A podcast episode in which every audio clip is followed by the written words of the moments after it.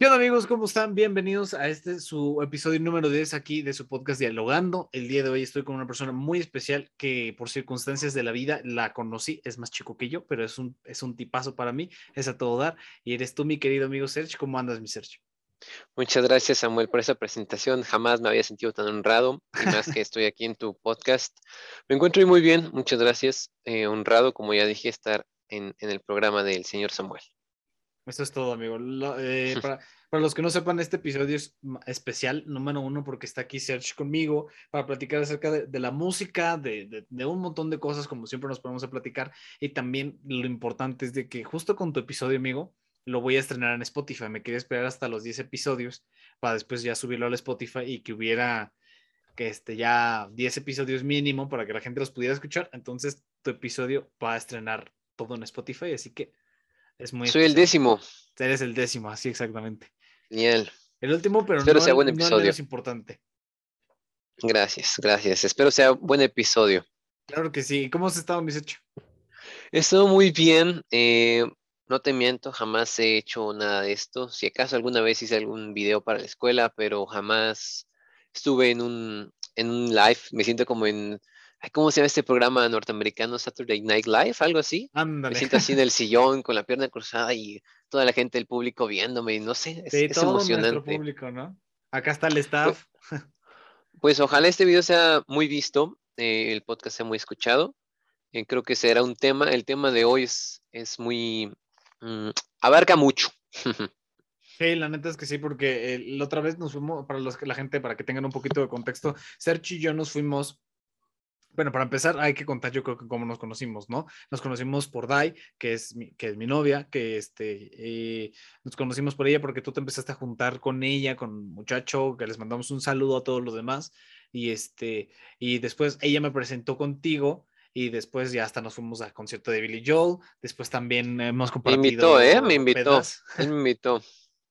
También hemos compartido fiestas como en la anterior, que fue donde quedamos y dijimos, oye, ¿sabes qué estaría padre? Empezar a platicar sobre los 70s, 80s y 90s. Y de ahí como que se apalabró y ahorita pues ya se, se concretó. Por supuesto, claro que sí. Eh, yo, bueno, yo conocí a Samuel por, por Yaya, por Daira. Eh, y creo que hicimos muy buen match porque teníamos gustos en común también en el sentido mm. musical. Y sí. como, como mencionas, me invitaste, me invitaste que quede recalcado, eh, por favor, es, es un tipazo, escuchen, o sea, apenas nos estamos conociendo y, y, te lo agradezco nuevamente, te lo voy a recordar hasta que alguno de los dos no esté en este plano, este, y, y será recordado como anécdota también.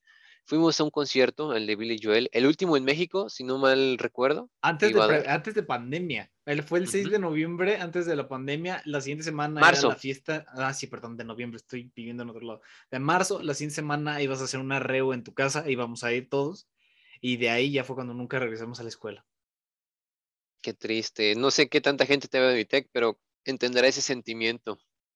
Sí, me ven, creo que bastantes de Vitec. Aún así les mandamos un saludo a todos los que Saludos a todos. Pero sí, vaya, Billy Joel. Fue un gran concierto, muy bonito, muy emotivo. Eh, y es muy diferente. Por ejemplo, yo he ido a dos conciertos nada más. Y Ajá. espero el tercero que es Coldplay. Eh, mm. Y que ese es otro tema, eh, conseguir los boletos. Pero los dos que he ido ha sido The Cure y a Billy Joel. Y es completamente diferente el ambiente. O sea, a ver, son dos artistas de, generaciones diferentes. Una banda desde los 80, finales de los 70. No conozco tanto de Cure. Y Billy Joel inició casi finales de los 60, tengo entendido. Creo que sí. La verdad no, no sé muy bien, pero creo que más o menos por, ahí, por esas fechas. Sí, Billy Joel es mucho más grande en términos de edad que The Cure. No sé qué tan grande sea más grande que The Cure. Ahí sí yo creo que se han de dar un tiro, ¿no? Pues es que la popularidad, la popularidad de The Cure es 80s y Billy Joel saca sus álbumes en los 70s y la rompen. En el 77 saca su mayor éxito comercial, tengo entendido. Mm, No, neta, no sé. Yo nada más, me, es que fíjate, el misterio con Billy Joel es bien chistoso porque de repente mi papá pues, es fan y lo, eh, por ejemplo, ya había escuchado, llegado a escuchar sus canciones, pero después como que yo las fui descubriendo poco a poco y fue que empezaron a tomar más peso en mi vida. Entonces, cuando se anuncia que viene Billy Joel por última vez a México, porque supuestamente iba a ser uno de los últimos conciertos que iba a venir, dije, güey, tenemos que aprovechar. Completamente. Para esas fechas, pues ya andaba con Daira. Para esas fechas, que ya, ya, ya, ya platicábamos bastante, según yo, ¿no? Sí, ya platicamos bastante, o sea, bueno, más, más de cerca, porque, o sea, creo que yo te conocí por finales del 2019, principios del 20, y, y sí, no sé cómo surgió, creo que en algún punto yo estaba con una canción, yo de Billy Joel mm, conozco su discografía, no profundizo, em, pero de, en ese momento una canción me había llegado que ya conocía, pero la letra ahora le tenía más peso. Eh, es, es Viena. Eh, ah, es una maravilla de canción. Y entonces, no sé por qué creo que se lo platicé ya, ya, es que mira, fíjate, estaba escuchando esto. Me, creo que me preguntó que si era fan de Billy Joel. Dije, sí, me gusta, me agrada y ahí quedó. Y hasta tiempo después me dijo, es que fíjate que Samuel, este, a él, también le gusta y creo que va a ir a verlo. No, pues disfrútenlo. Y después fue cuando me invitaron.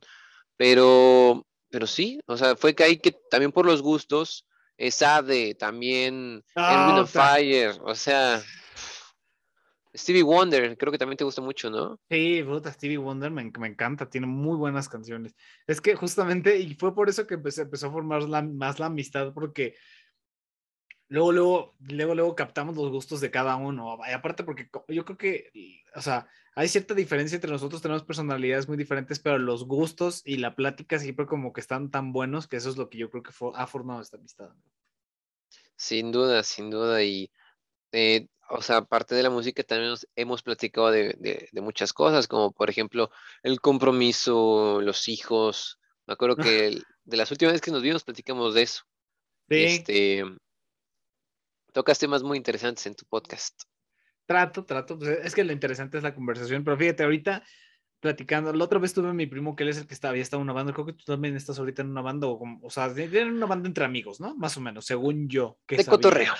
Me había platicado Daira, ¿no? Y estaba platicando con mi primo también, y quiero hacerte yo esta, esta pregunta hay un, hay un debate que siempre existe en la música, ¿no? Que si la melodía es más importante o si la letra es más importante. Yo quiero saber tu opinión, amigo. ¿Tú cuál crees que sea más importante o crees que es más una relación de, la gallina y el huevo? No se sabe qué vino primero, pero ambos importan.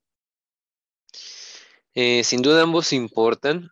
Eh, creo que aquí la, respuesta es, em, ambos funcionan bien solos, pero juntos es una combinación Juntos se complementan muy cabrón, ¿no? Es, como una pareja. Yo puedo ser una, una persona muy em, callada, pero en los momentos que se necesite platicar, me voy a soltar y voy a dar mi punto. Y puedo tener una pareja que es sumamente abierta, pero cuando se toquen temas como de político, temas complicados de religión, permanezca callada. Y creo que, bueno, poniendo ese ejemplo que a lo mejor está un poquito salido de tema, pero se, llevan muy bien, o sea, van a chocar y se van a relacionar. Mira, ya quiero, se me va a salir de la boca, dos artistas muy importantes en la historia que estuvieron en una misma agrupación, que de hecho traigo la playera, justo hoy me la puse, ¿eh? no fue coincidencia. Es un grupazo. Sí, claro. Em, por su parte, Lennon era un, no me quiero atrever a decirlo, pero bueno, aquí estamos, ¿no? Poeta, eh, su mayor fuerte eran las letras, aunque tiene sus controversias. Y del otro lado tenemos a McCartney, que era la melodía. Y trabajando juntos crearon éxitos que hasta la fecha, 50 años después, son recordados. Entonces yo creo que ambos funcionan bien solos, pero juntos... Es una bomba. Es clásicos, perdurar en la historia. No, y aparte me ha tocado también ver que mucha gente me... Eh, mucha gente hay veces que no le pone atención a la letra y eso también es algo que ya comenté con, con, mi primo, pero no le ponen mucha atención a la letra, entonces no llegas a valorar lo que el artista te quiere decir a través de eso, porque luego, no sé, no sé qué, no sé si te pasa a ti, pero luego hay veces que hasta el buscarle el sentido a qué es lo que quiere decir el artista tú mediante la canción es algo que disfruto mucho. O sea, si por ejemplo, o sea, yo creo que una de las prácticas que siempre hago de que cuando descubro una nueva canción tengo que fijarme primero en la letra porque me gusta saber qué es lo que el artista quiere expresar. Y, por ejemplo, me ha pasado que hasta incluso he encontrado canciones para cada momento. Para momentos en específicos. ¿Te ha pasado eso a ti o, eres más de, pues a ver, sorpréndeme, como diría Ratatouille? pues sí, tengo mis canciones para mis momentos específicos y tocando, eh, mencionando lo que estás diciendo de que el artista a veces busca que un mensaje lo que él quiere expresar, algo conciso, eh, lo entienda eh, otro sector de la población o que se vea reflejado en, esa situación, las letras, que muchas veces sí, no, no le prestan atención a eso porque están en otro idioma, el inglés, en, su mayoría, francés o ruso, no sé. Em, no se le presta atención porque, bueno, yo no, no conozco el idioma, pero me gusta la melodía y me gusta cómo cantan, pero de ahí en fuera no sé más.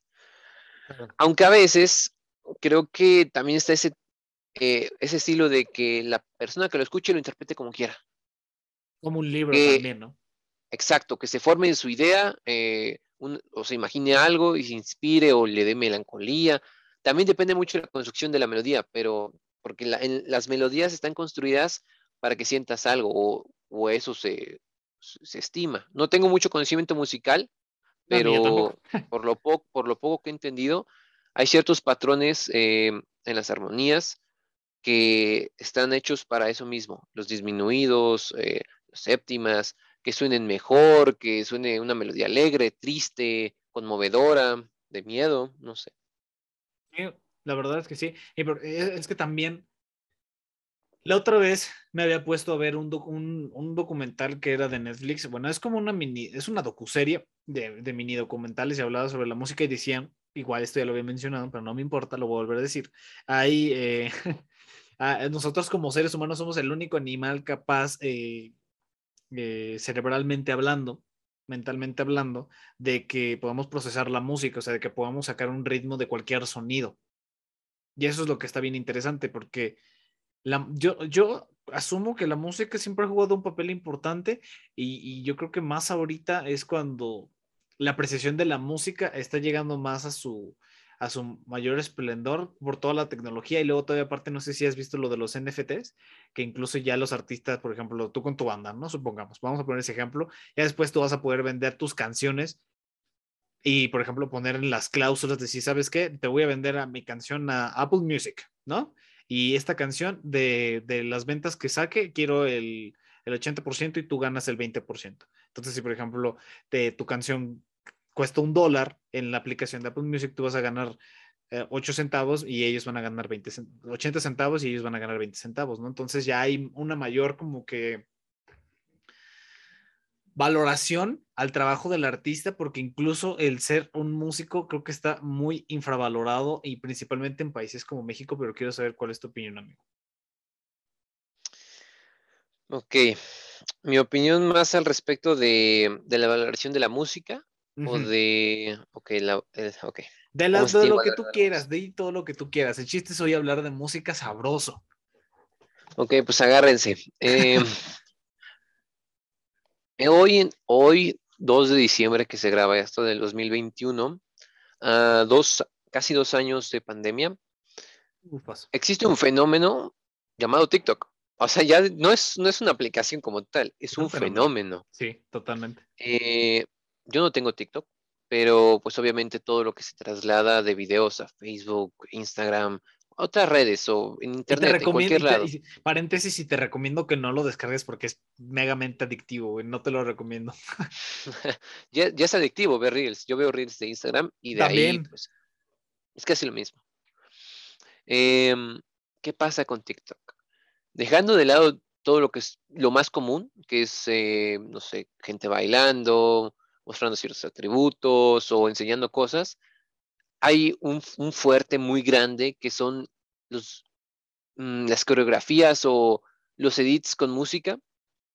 Y dentro de esta música hay canciones que te juro que yo, he pensado en decir, TikTok está dándole un nuevo aire a toda una ola de músicos que incluso ya murieron o que no se han vuelto a reunir en 40 años, 50 años.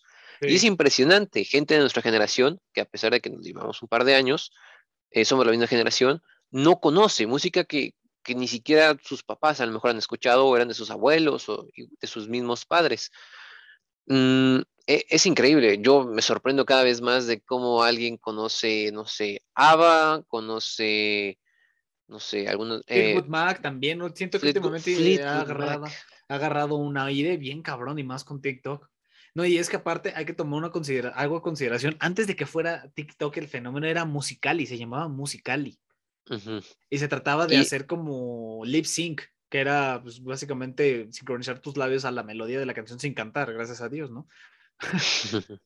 Pero antes era de eso. Y supo, yo creo que TikTok supo muy bien integrar la música, porque incluso dicen que ahora una de las prácticas para hacer que tu música se conozca es ponerla en TikTok y que alguien la escuche y se haga un thread y de repente, ¡pum! Ya estás. Completamente de acuerdo. O sea, o, que la gente la agarre, o que conozca, oye, ese rol está muy padre, me gustó, quisiera hacer un TikTok de ello, con esa canción. O que se popularizó porque es muy buena y nunca la habías escuchado en otra generación, jamás la había escuchado. Mira, hay una lista interminable, te voy a nombrar nada más cinco que recientemente he escuchado más. Eh, Carl's Whisper, que es un clásico de los 80. Uy, sí, muchísimo ahorita. Pregúntale a alguien hace cinco años si la conocía de nuestra generación y te reduce la mitad, ¿eh? O sea, fácilmente. Sí, muy pocos, muy pocos. Dreams de Fleetwood Mac. Dreams de Fleetwood Mac eh, viene dentro de un álbum llamado Rumors, que es el álbum más em, eh, popular de, Fleetwood Mac. Es una joya de álbum. O sea, es como de, te invito a, los invito a, escuchar ese álbum. Es una maravilla de, es una joya. Bueno, vamos con dos. Eh, Hopelessly Devoted to You de Olivia Newton. Es que Olivia Newton-John también vota. Y, ojalá vean Grace. Bueno, tiene otras canciones muy buenas, Grace. A lo mejor no es del agrado de todos, pero bueno. Eh, More Than a Woman de los Bee Gees. Es personalmente una de las canciones más hermosas que hay. Y por mencionar otra, eh, Just the Two of Us. De Grover Washington, sí, güey. Robert Washington y Bill Withers. Creo que se pronuncia Withers, no, no sé. Sí, pero justamente esas, esas canciones yo creo que ahorita son el top 5 de, de clásicas, por, para categorizarlas, de, de, canciones como que clásicas que ahorita están pegando muy fuerte en TikTok. Y por ejemplo, George Michael ya, ya falleció, muchos de los Bee Gees, ¿quién ya falleció? Creo que nada más quedan como dos Bee Todos, excepto uno. Queda uno. Excepto uno, que era Barry, ¿quién? ¿Ese que vive, sigue vivo? ¿Barry White? ¿O no? Él ya falleció. Mm, Barry, Barry Gibb, no, no me acuerdo. Maurice creo que ya murió. no me acuerdo del nombre. Barry creo que es el único que queda vivo, porque Andy falleció hace mucho. El caso es que queda uno. Por ejemplo, Fitwood Mac, bueno, ellos sí siguen, sí siguen vivas. Activos. Eso es bueno, siguen activos. Robert Washington creo que ya falleció, la neta es que de él no sé mucho. Los dos, y Bill Withers también. El que canta es Bill Withers y el de saxofón es Robert Washington. Ve, y ya están muertos y les están, y les están reviviendo en las canciones. Que probablemente en sus épocas fueron totalmente un éxito, pero ahorita en la época moderna, en la que la música tiene que ser rápida, en la que las canciones, por ejemplo, esa de, Just the Two of Us, en Spotify dura como cinco, de 5 a 7 minutos. Y ahorita las canciones más eh, streaming, por así decirlo, duran de 2 a 3 minutos. Por ejemplo, ¿qué, ¿qué opinas de que la música ahorita ya esté durando cada vez un poquito menos? Yo siento que hasta cierto punto eh, es excesivo, pero luego llega las, los buenos artistas como Adela a demostrarte de que la música y, la buena melodía y el buen gusto para la escritura este, superan cualquier, eh, cualquier tendencia de Spotify. Porque Adele ahorita está haciendo, está rompiendo récord otra vez. Te debo, te debo ese álbum, creo que se llama 30, ¿no? Su último álbum de Adele. No lo he escuchado, me lo han recomendado. Y fíjate, yo nada más he escuchado una canción, amigo. Yo tampoco lo he escuchado completo. No lo he podido apreciar, pero pues aún así la está rompiendo, por así decirlo, está de él. Y tenía un buen de tiempo que no había regresado. No sé cuánto tiempo dejó de, hacer música. No conozco tanto de Adele, o sea, sé quién es, por supuesto. Eh, tiene una voz increíble. Muy eh, creo que, que tal vez, ¿has escuchado esta frase de uy, no nací en la década correcta o no nací en los tiempos correctos. Sí, mucha gente lo dice. Ah, llegué a decirlo yo también, claro. yo también, por supuesto. Imagínate haber escuchado a Adele, esa voz, hace 50 años, en los 60, con el soul a tope, eh, o en los 50. O sea, aquí hay otro tema que es la segregación racial, y bueno, Adele es, es de tez blanca. Pero bueno, de Adele, ¿qué opino? Es, es una gran voz que no, no he sabido escuchar porque no me he dedicado a estudiar su discografía. Mi amigo Mauri, le mando un saludo, que es un melómano completamente y es un gran baterista, eh, me lo ha recomendado mucho y le gusta mucho. No le he prestado atención a su recomendación, pero sin duda que después de esto ahorita lo voy a descargar el álbum y me vas a estar escuchándolo. Pero bueno, regresando a tu pregunta central, que es ¿qué opino de que las canciones duren menos, cierto? Creo que no es que duren menos, porque este factor de que la canción deba tener entre dos a tres minutos eh, viene desde tiempos, no sabré decirte desde qué década, y esto es para que la canción pudiera entrar en tiempo de radio, Ah, pudiera bueno, ser también. comercial. Entonces, si dura este, este breve lapso, eh, puede entrar en la radio y eh, hacerse de varios escuchas. Sí, pero siento que, por ejemplo, ya ahorita estamos llegando a un punto del fast food y, lo había platicado en otro capítulo de aquí, dialogando, en el que sentía que, y había visto que eh, Jordi Wild, no sé si lo conozcas, es igual un podcast de Wild Project muy grande desde España, en el que él hablaba sobre la que vivíamos en una época de fast food, en el que todo lo queremos rápido, instantáneo, como la comida rápida. Incluso hemos llegado a tener música así, como por ejemplo, no es por demeritar, pero algunas canciones de reggaetón tampoco me digas que son una obra de arte. Son simplemente para cubrir la tendencia y punto, se acabó. Canción que sube, canción que baja. Exactamente. Pero, por ejemplo, Carles Whisper está teniendo un segundo aire, un tercer aire, pero porque sigue siendo buena. Porque no, no estuvo nada más en tendencias y en, ay, este, como Bad Bunny y sus canciones, no es por demeritar tampoco Bad Bunny, pero mucha de su música tampoco es como que vaya a cambiar. perdurar. Ajá, va a perdurar tanto. Yo siento, yo. No sé qué es lo que tú opines. ¿Crees que la- que las canciones así vayan a perdurar un poco más como, como los clásicos que hemos tenido de Rod Stewart y George Michael? Pues mira, se quedan en el colectivo. Hay una canción de reggaetón eh, que incluso a mí me gusta. No tengo nada en contra del reggaetón, pero no lo escucho por mi cuenta. Eh, se llama Me Rehúso de Danny Ocean. Esa es muy buena. Es una gran canción porque, a ver, el, todo el patrón rítmico del reggaetón es pa pum pam pum, pa pum pum. Todas las canciones de reggaetón tienen ese patrón rítmico, el 90% pongamos. Eh, ¿Qué es lo que hace que perdure? Yo creo que algo en el colectivo que se con mayor facilidad eh, son, yo creo que, y por el estudio, que nos hable por nosotros, o sea, que una canción hable por nosotros o que una canción o artista se consagre por algo trágico, algo que se vaya a quedar en la historia. En este caso, digamos, la pandemia. La pandemia es algo que estamos viviendo históricamente y se va a recordar durante siglos, Más nuestras Em, generaciones. futuras generaciones, y nos tocó vivirlas en nuestra plena juventud. Eh, es algo que nuestra generación va a recordar siempre, así como los boomers y así como la gente que, viene, que, que vivió la Segunda Guerra Mundial, es algo que va a quedar en su mente. ¿Y qué había en esos momentos eh, culturalmente, musicalmente? En los 40, en tiempos de guerra, había algo llamado el swing. Eh, había agrupaciones, big band, agrupaciones de varios músicos de jazz que tocaban diferentes estilos. Entre ellos estaba el swing, que era un jazz más movido y muy alegre en este sentido. Y yo creo que si voy con alguien que estuvo en la Segunda Guerra Mundial y le y obviamente en su avanzada edad le pongo con los nuevos dispositivos eh, Glenn Miller, que Glenn Miller, recomendación también, se va a emocionar, le va a evocar un recuerdo y se va a acordar de la canción. Y otro tema, porque la música funciona en otro apartado del cerebro para recordarla. No sé si conozcas a Tony Bennett, perdón por alejarme ya tanto del No, tema, no, no, pero sí, pon- tú síguete. Claro, Tony Bennett, por ejemplo, tiene avanzado Alzheimer, me parece, creo, ¿no? es correcto, y sacó un álbum con Lady Gaga hace poquito. ¿Qué es lo que hace que algo perdure tanto?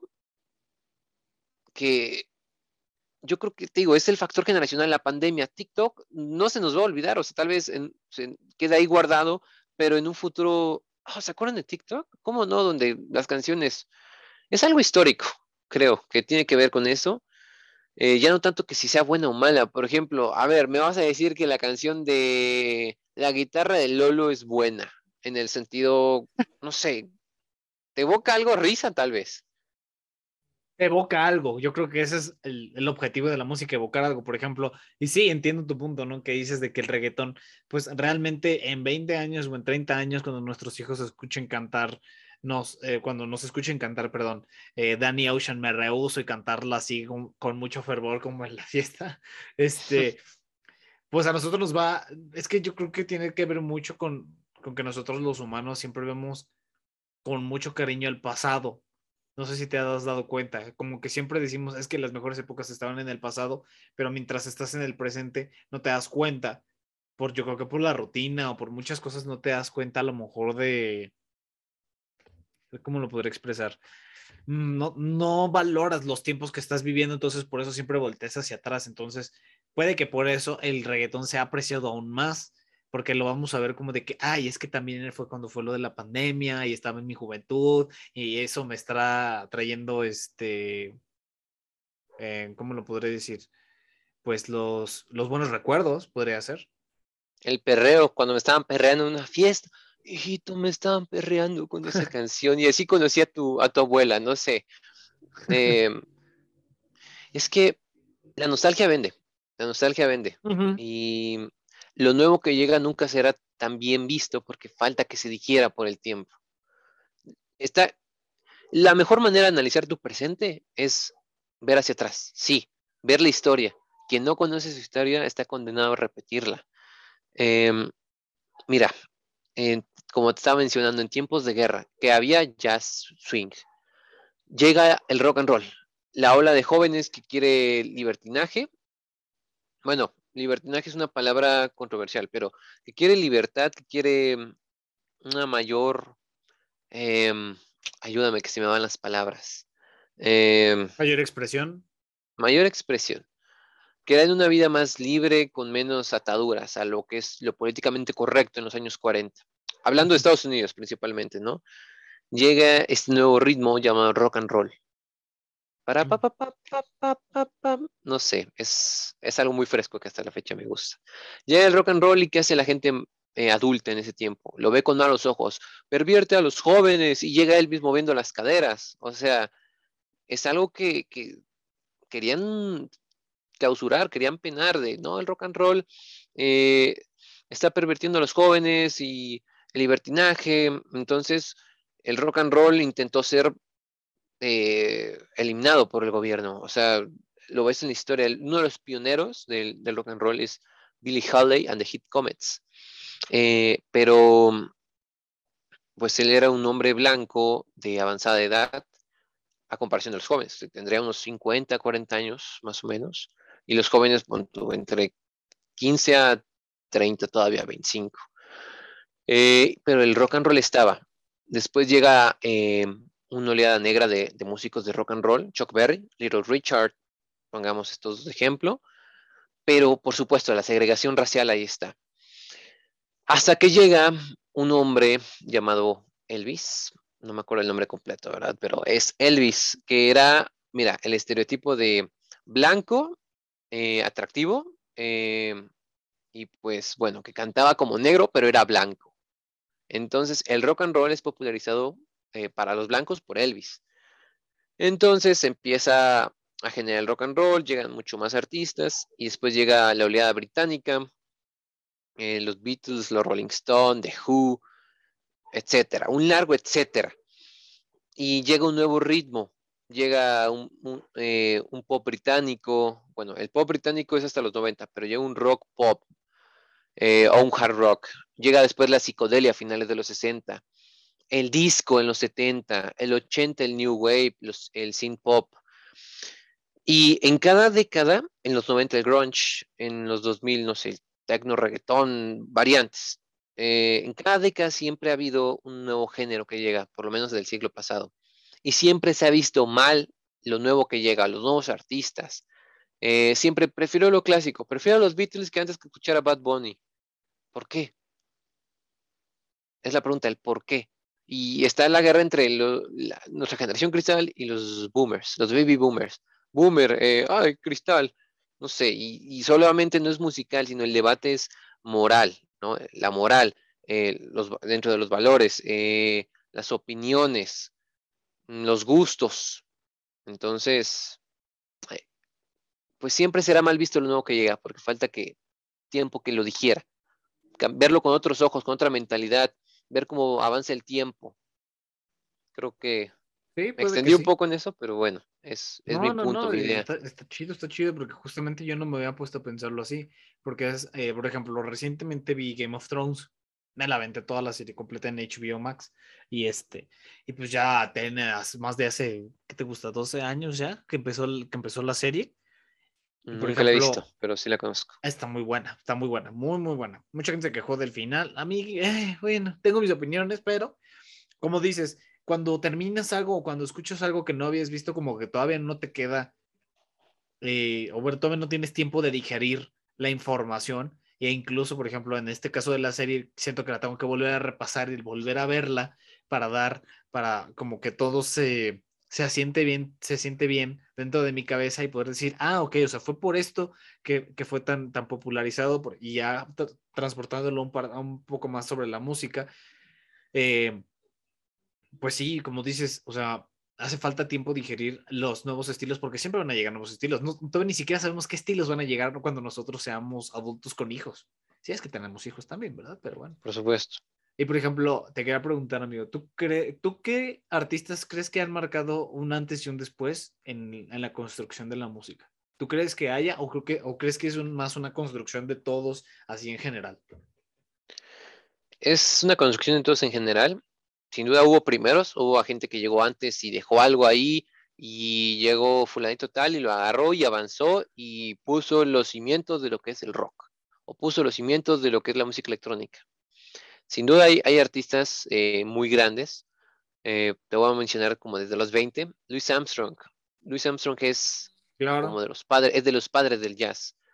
Em, después con otro tipo de jazz viene Charlie Parker, The Bird es un pionero, es una influencia de Miles Davis, de John Coltrane, de, Chet Baker, em, artistas de jazz. Eh, en el rock, o sea, los Beatles, y los Beatles, o sea, es la primera boy band de la historia. Ahora es BTS, ¿no? El punto clave, BTS. Y ambos con B, ¿eh? Ambas con B. Ambos con B. De hecho, BTS creo que una vez le hizo un homenaje a los Beatles. Me lo mostró una amiga hace tiempo. Ajá. Con una imagen. Pero los Beatles, por ejemplo, su discografía es muy, muy rica. Es darles la banda que más conozca. Yo personalmente no tengo favoritismo, es como una ideología que tengo un poco... no soy bueno expresando mis ideas, pero mis, ideologías, pero no tengo favoritismos. Sin duda, los Beatles son la banda que más conozco, no te digo que es mi favorita, y su discografía es tan, tan buena, bueno, subjetivamente, son mis gustos, y tiene de todo, o sea, tiene los principios del rock and roll, tiene baladas, tiene boleros incluso, eh, tiene psicodelia, tiene rock de inicios de los 70. Eh, vaya, o sea, son los cimientos que otras bandas agarraron después y que en los 70 los fueron transformando. Los 70 es la década con mayor cantidad de música. O sea, está el, a ver, ¿cómo se llama? de estilo David Bowie, que es muy extravagante, muy colorido, muy es un tipo de rock. Hay muchas divergencias de rock en los 70s, llega el disco, el reggae, el, punk, em, el funk. Dios mío, es una, es una gran cantidad, pero todo se va iniciando desde un punto.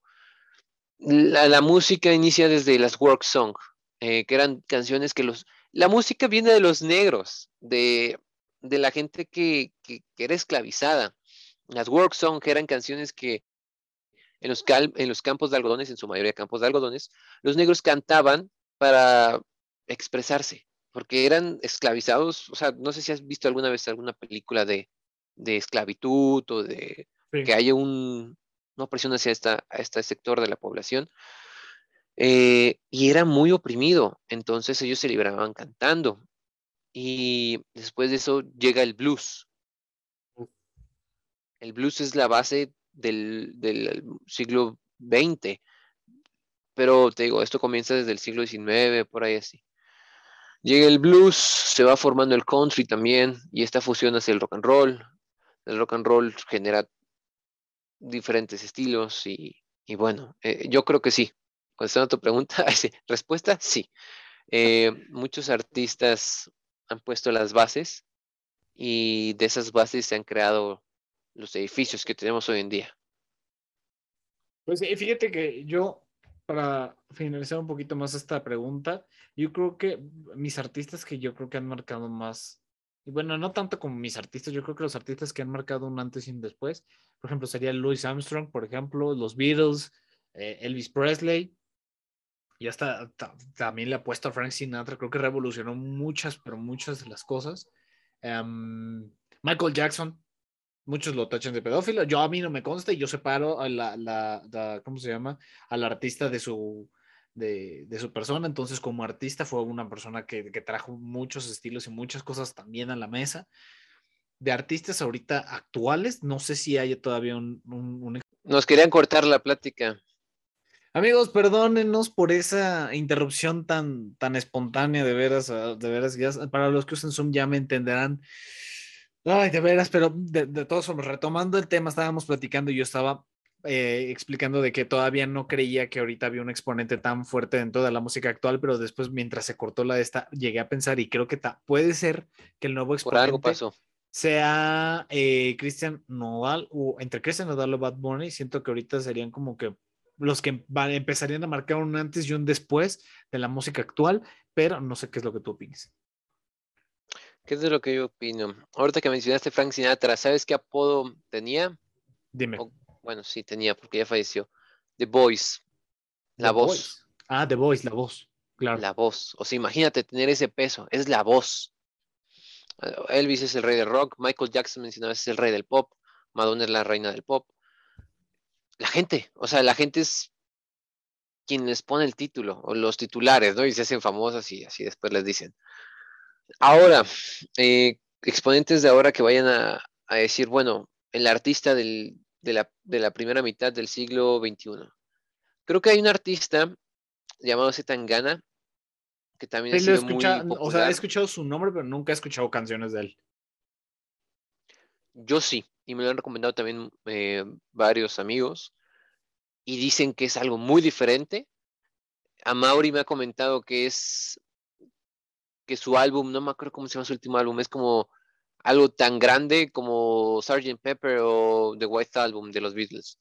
Y digo, ¿a poco tanto? O sea, yo no sé si me lo está diciendo por, por molestar, por joder, o realmente sí es muy bueno. No realmente lo dice del fanatismo que está teniendo con esta persona, porque, con, a ver, espérame, se tan gana. Compararlo con un Sgt. su disco, compararlo con un Sgt. Pepper de The Beatles.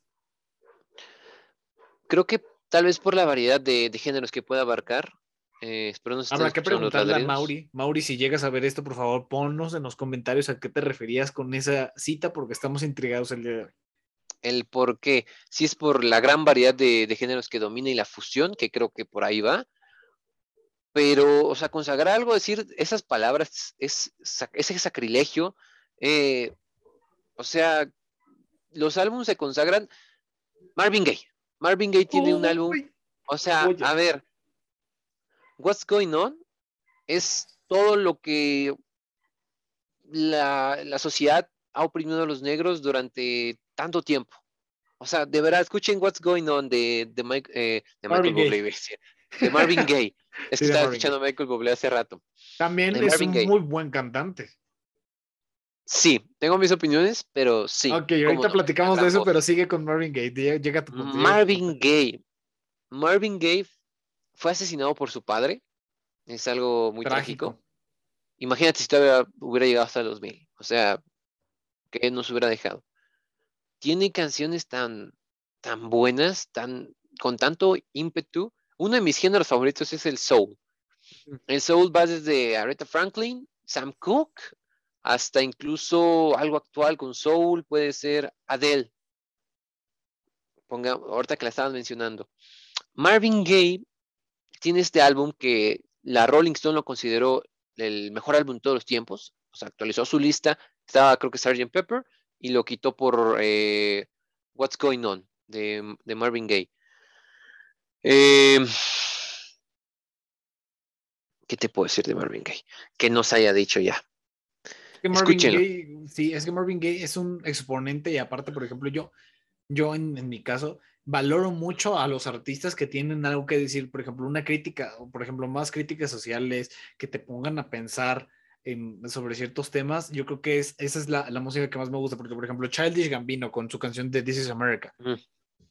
Por ejemplo, eh, eh, musicalmente hablando, puede sonar como que muy caótica, muy muchos sonidos, o sea, eh, y este estilo como de hip hop, de trap y todo ese estilo, pero escuchas la letra, ves el video, la expresión artística, la crítica social, y yo creo que eso es una de las cosas que más me gustan. Y por ejemplo, conectándolo con Marvin Gaye en la, en la canción de What's Going On o What's Happening Brother de ese mismo disco, habla sobre temas bien sociales y aparte porque quiero saber también tu opinión sobre esto, ya como artista tan grande y tan consolidado, ya te puedes permitir hablar de lo que tú quieras. Mientras vas creciendo, como que no te puedes permitir tanto eso, porque tienes que empezar a agradar con cosas que a lo mejor y no sean tan profundas, pero que jalen gente para que después esas, esas, esas cosas que jalaron gente vayan a lo más profundo.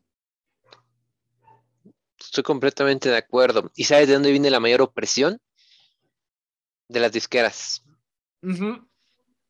Stevie Wonder le pasó lo mismo. Eh, espero no se, se, está escuchando bien el audio, es que tengo mucho ruido exterior. No, no, no te preocupes, no se escucha absolutamente nada, ¿no? Para nada. Perfecto. Em, de las disqueras, eh, no solamente había un, había un, en su tiempo, no sé si sigue existiendo, eh, no, no, me puse, entré a este podcast sin estudiar realmente, entonces es haciendo retrospección a ver si lo encuentro. No te preocupes. había un sello discográfico muy popular desde los 50, creo, o 40, 60 su mayor auge y 70, Motown Records, que era exclusivamente de músicos negros y estaba, este, creo que las Marvelettes o The Supremes, no recuerdo, estaba, de ahí salió Marvin Gaye, si no mal también recuerdo, Stevie Wonder, eh, músicos negros, Sam Cooke, no recuerdo si también, pero puros mm. músicos negros y, y su música era o sea, el doo-wop es una música que también, a lo mejor simplista y que su tema es eh, el amor. Y del, por ejemplo, del, a ver, marcamos del, del soul. El soul nace también de, del, del gospel. El gospel era, pues obviamente... Música cristiana, ¿no? Música cristiana con coros. Y nada más se cambia un poquito la estructura de las letras, eh, algunos factores, pero principalmente las letras. Eh, Ray Charles también. Eh, uh, uh, uh. Músicos negros, o sea, me explico la gran variedad y cómo eran reprimidos. el tema controversial en la música, el más negro, a ver, perdón por la palabra, pero el más negro, espero no se ofenda ni se malinterprete, pero el chiste negro de la música son los negros lo oscuro, lo malo, lo negativo, que fíjate, estoy haciendo una connotación diciendo que estoy asociando que lo negro es negativo. Fíjate, estoy cometiendo este mismo error. Eh, lo negativo siempre ha sido la segregación racial en, la música.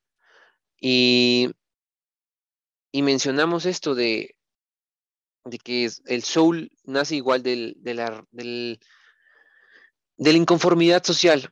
Y, las, discografías aplastaban esto mismo de, bueno, no vayas a tocar este tema controversial, bueno, no hagas esto porque no vas a vender.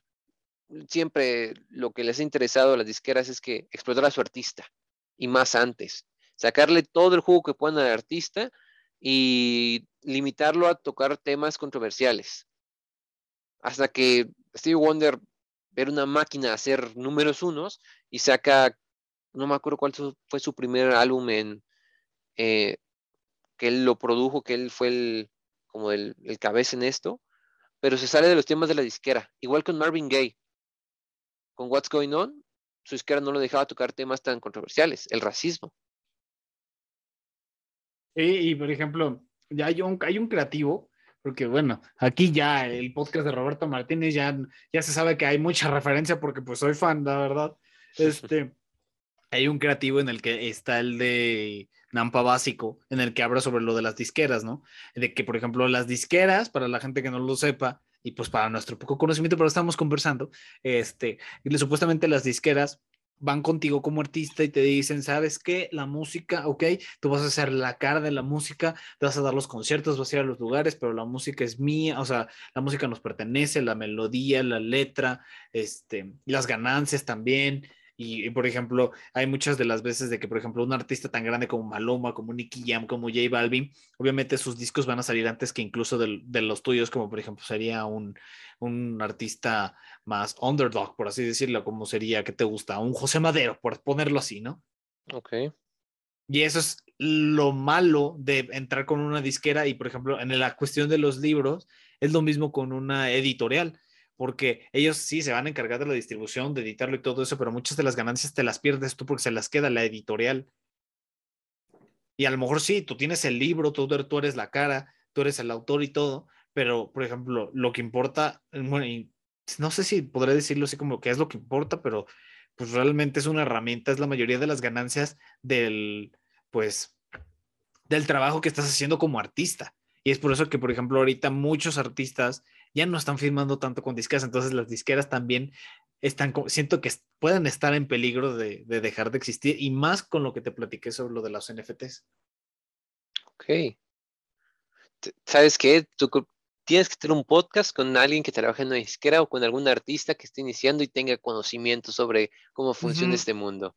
Tiene que estar, ¿eh? O sea, que este sea un precedente de lo que puede llegar a ser tu podcast. Esperemos, esperemos que sea. A mí me gustaría, estaría increíble.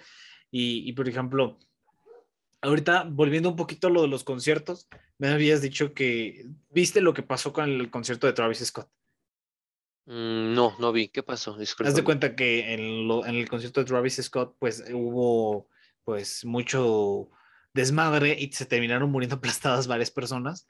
Y este, y por ejemplo, yo te quería preguntar porque la otra vez me había puesto a, a pensar de que artistas como Travis Scott, como Rosalía, como Nicky Jam, J Balvin, todo eso muchas de las veces ya ni siquiera utilizan instrumentos. No digo que todos, pero la mayoría de estos artistas que son como tipos urbanos ya ni siquiera utilizan instrumentos para ir a sus para sus conciertos. O sea, simplemente ponen el playback de la canción y ellos están sobre la canción que sería el playback, ¿no? Este, ¿qué opinas de estos conciertos? ¿Irías a uno de estos conciertos?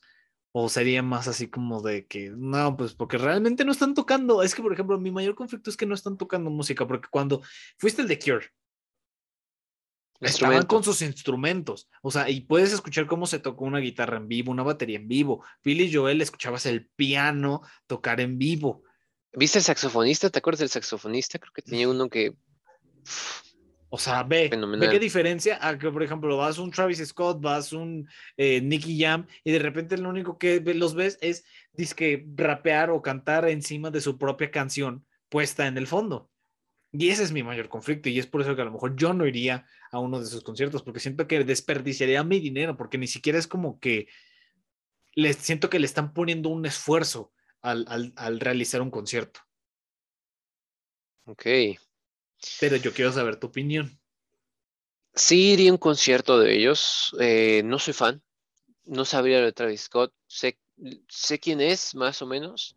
Em, pero, y, ese es un punto en contra mío, que los artistas actuales me pierdo mucho. Eh, si me preguntas hace tal vez 100 años, o bueno, tampoco tanto, pero hace unos 70, 80 años, 60, te sabría decir varios artistas. Ah, actualmente te nombro algunos y con dificultad, me acuerdo. Eh, Siria, em, este cambio musical de orgánico más sintetizado, bueno, eso se había visto desde las décadas pasadas también, desde los 90, 80. yo siento que no tan extremo, porque por ejemplo, Tears for Fears utilizaba mucho sintetizador y todo, pero no tan un extremo en el que ni siquiera tocaban ya instrumentos. Y ahorita estamos viendo una época de conciertos en las que ya ni siquiera tocan instrumentos, simplemente es como un DJ y, poniendo las canciones y ni siquiera es como que le mueven, hacen que le mueven. Pues sí, pierde su esencia, pierde todo, se cae. Pero gustos, colores y por más que a lo mejor nosotros, nosotros estemos en desacuerdo, eh, siempre va a ganar la mayoría. O, bueno, en este caso la gente que que apoye eso, que no, a ver, si les gusta está bien. Pero siempre no, no, decimos que esté mal, simplemente yo, por ejemplo, lo que considero es que se abarata la música. Porque ya no tiene el mismo peso. O sea, por ejemplo, pagas que vas a ir a ver a Justin Bieber, ¿no? Que va a estar contra Coldplay. Vamos a poner esos dos ejemplos que son conciertos que ahorita en México van a estar. Justin Bieber probablemente va a ser lo mismo que todos estos artistas porque ni siquiera es como que sea un cantautor ni nada, simplemente es un intérprete, si estoy expresándolo correctamente? O ni siquiera creo que es intérprete, ¿qué es? Tal vez coautor, porque fíjate, yo he tenido la, ah, el interés, como la duda, el, la curiosidad. Em, artistas como The Weeknd y Dua Lipa, que es como que más escucho actualmente, em, me meto a las letras de las canciones y veo hasta abajo eh, los autores. En Google se puede ver, creo, eh, también. Eh, y veo fulanito de tal, nombres que jamás he escuchado, y Dua Lipa o Abel Tess, no me acuerdo su apellido, Abel T, ¿no? o sea, son coautores, pero están como en el quinto, sexto nombre, si es que hay varios. ¿Y qué me da a entender esto? Que colaboraron con alguna frase o alguna pequeñez, pero son la cara y la interpretación únicamente. La gran mayoría de los artistas actuales. Creo que esto se rompe como, por ejemplo, con, no sé si Adele escribe sus canciones. Adele escribe sus canciones. Vaya. Con Z Tangana creo que también las escribe. Em, ¿Qué más? ¿Algún otro artista? Recuérdame, no sé. Chris Martin, el de Coldplay, creo que también con la agrupación las escribe. Ahí sí, no sé, la verdad, porque como yo no soy tan fan de Coldplay, pues la neta no puedo decirte mucho. Pero por ejemplo, y, ojo, y hay de intérpretes a intérpretes, porque si nos vamos a un Luis Miguel, que él no escribe ningún, no ha escrito ninguna de sus canciones, e incluso los boleros eran de otra época, y incluso él los revivió y todo. Pero es un muy buen intérprete porque revive, o sea, él ni siquiera tuvo que escribir ni nada para que lo pueda, para que lo pueda, eh, perdón, para que lo pueda revivir de la manera en que lo revivió en su época, ¿no? Y este, y no sé, yo, yo, yo sigo pensando y sigo teniendo esta idea de que desgraciadamente, obviamente hay sus, obviamente hay, eh, ¿cómo lo podré expresar? O sea, sí hay un abaratamiento más en la música, pero pues obviamente también llegó, llegó una de él en la que demuestra que no nada más se puede hacer música de esa manera, ¿no? Pero pues aún así yo creo que, que, un concierto así siento que no vale la pena pagar, por ejemplo, ¿qué te gusta? ¿Cuánto va a costar el, el boleto para, para Justin Bieber? En primera fila, front row. ¿Tres mil pesos? Más de tres mil No sé dónde lo dé. Ni, ni idea, yo tampoco. ¿Qué te gusta? Tres mil pesos más para que nada más vaya y cante un ratito y ponga la música ni, siquiera de fondo, ni siquiera lleve instrumentos, que ojo, no lo sé porque nunca he ido a su concierto, tampoco iría como que a un concierto de él. A diferencia de Coldplay, que si me dices que su boleto vale 5 mil en, hasta enfrente, pero pues estos chavos es una banda, se van a escuchar los, los, los mayores éxitos, ya llevan mucho tiempo. ¿Cuántos años tiene que Coldplay inició? 20, como 20 años, más tal vez.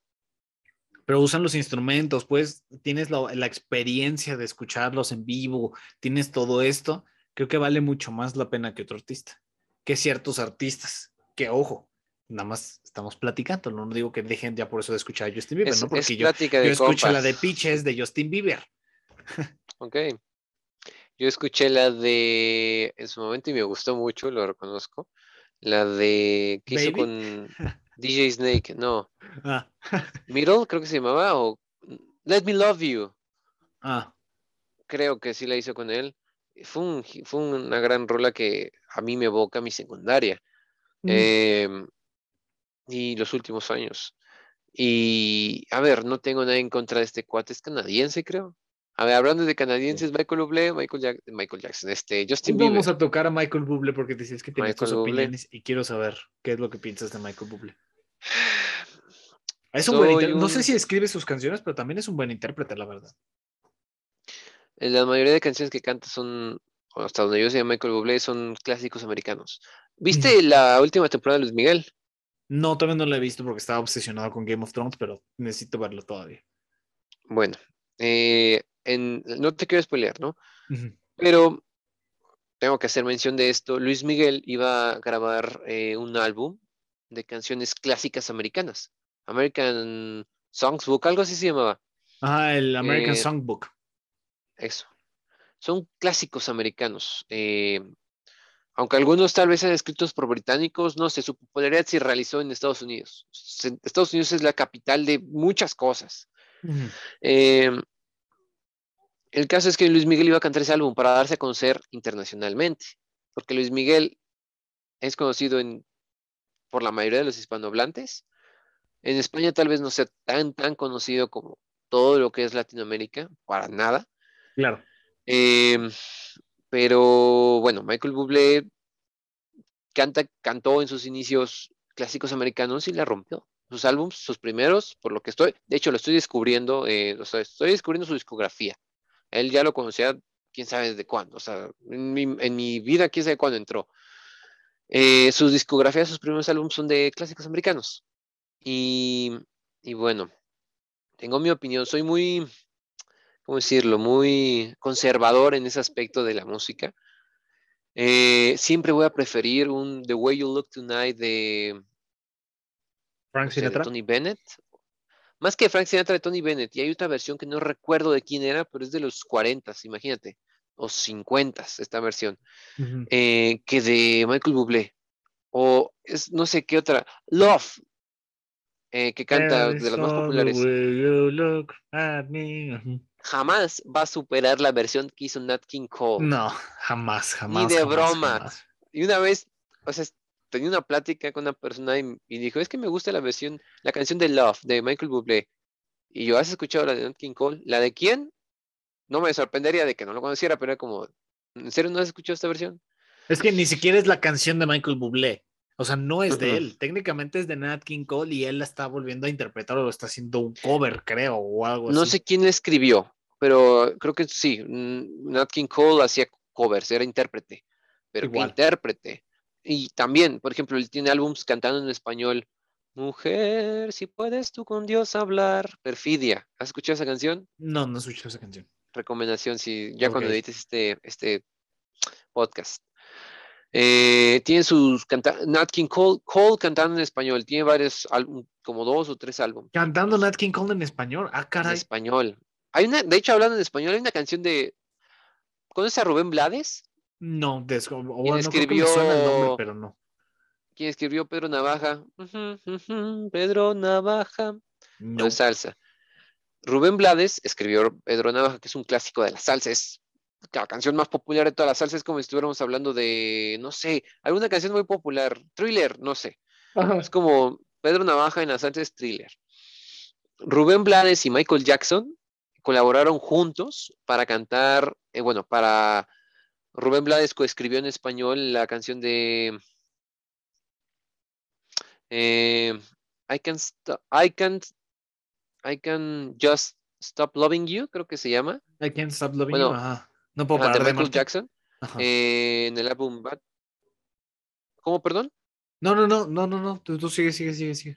Bueno, la canta en español. Hay una canción de Michael Jackson cantando en español. También una recomendación ahí, que es la, la traducción de, bueno, es en la versión en español de esa canción. Y se unió con Rubén Blades y canta en español. Y es algo, vaya, gran, magnífico. Pero bueno, regresando a King Cole y las interpretaciones de Michael Bublé. Soy muy conservador en ese aspecto y siempre voy a preferir los clásicos. That's Life, cuando canta Michael Bublé, no es nada comparado con lo That's Life de Frank Sinatra. No, o sea, los arreglos, los coros, nada, nada. O sea, digo. ¿Qué digo? Tiene buena voz, y lo intenta, por supuesto que lo intenta, pero es que Frank Sinatra, por algo le decían The Voice. Canciones de Dean Martin, Sway. Ah, esa es muy buena, esa sí la canta muy, muy bien. Y ese es, como que el, mayor exponente siento de que de Michael Bublé, o sea, como que todos lo conocen por esa canción. Y porque todos hemos escuchado esa canción hasta en películas. Ok. Yo no conocía su versión, fíjate. yo no, yo decía. O sea, esa canción ni siquiera tampoco es de él entonces. No, no, no. O sea, todo lo que él, o sea, yo creo que casi todo es cover. O sea, Sway, la primera interpretación de eh, Sway es este, de, según yo, de Dean Martin o de alguien anterior a Dean Martin. Y Dean Martin lo habrá hecho en los 50, 60. Dean Martin, otro gran exponente del jazz vocal. Eh, y en español está, ¿quién será la que me dé su amor? Creo que sí es la letra. ¿Quién será? ¿Quién será? Pedro Infante. Es quién será en español. Fíjate, para tomar, ahorita que hablaste de Pedro Infante y de todo eso, qué chistoso era de que antes en México utilizábamos siempre lo que se cantaba en Estados Unidos y a fuerza lo queríamos traducir para que nuestros artistas de lo cantar, porque por ejemplo la de Him de Rupert Holmes la tradujeron para él de José José y varias canciones igual de José José que eran de, artistas eh, estadounidenses que las traducían aquí en español. Y algunas sí quedan. Se congeló un momento, ¿eh? Perdón. Sí, no, no te preocupes. Unas sí quedan, pero otras no. Por ejemplo, si ahorita que me dices Michael Jackson cantando I Can't Stop Loving You en español, como que digo, como que siento que queda mejor en su idioma original. A comparación de José José con la de él, esa sí queda perfectamente bien en español. ¿Por qué? Porque incluso hasta la letra es más sencilla no, no tiene mayor complicación. Ah, siento que, por ejemplo, eh, la de I Can't Stop Loving You de Michael Jackson. Yo siento, pero no sé qué opinas tú. Sí, depende mucho, te digo, el idioma y la métrica de la canción, de que entren las palabras, porque hay que cambiar algunas palabras eh, por la misma métrica. Eh, por ejemplo, de Paul Anka, Put Your Hair on My Shoulder, en español la canta Enrique Guzmán.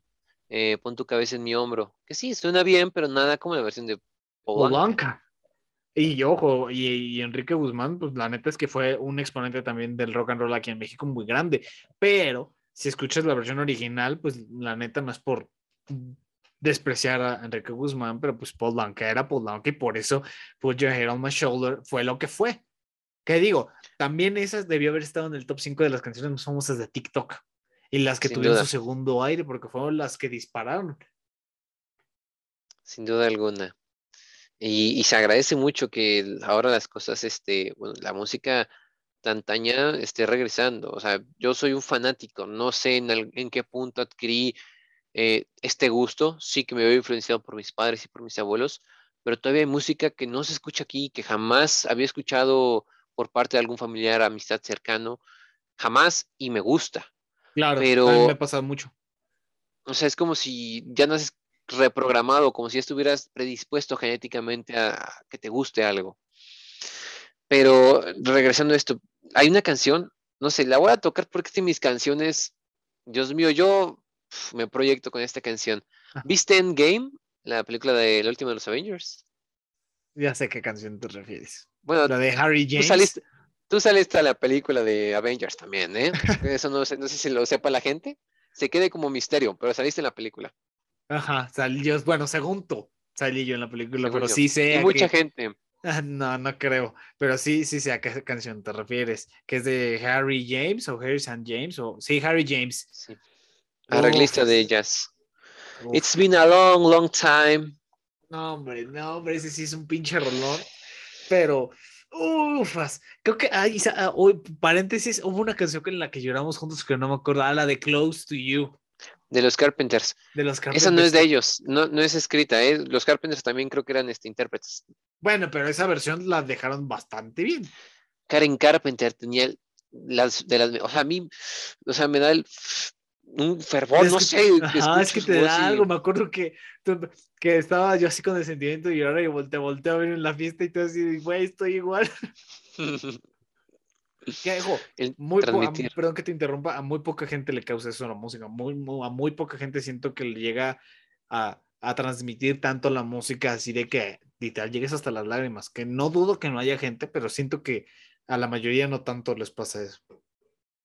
Sí, o sea, por más que a lo mejor no tenga un recuerdo con esa canción o lo asocie con, lo asocie con algo, en este caso sí, esta canción la asocio completamente a, no sé, a mi lazo parental, maternal, completamente, o sea, de mis padres.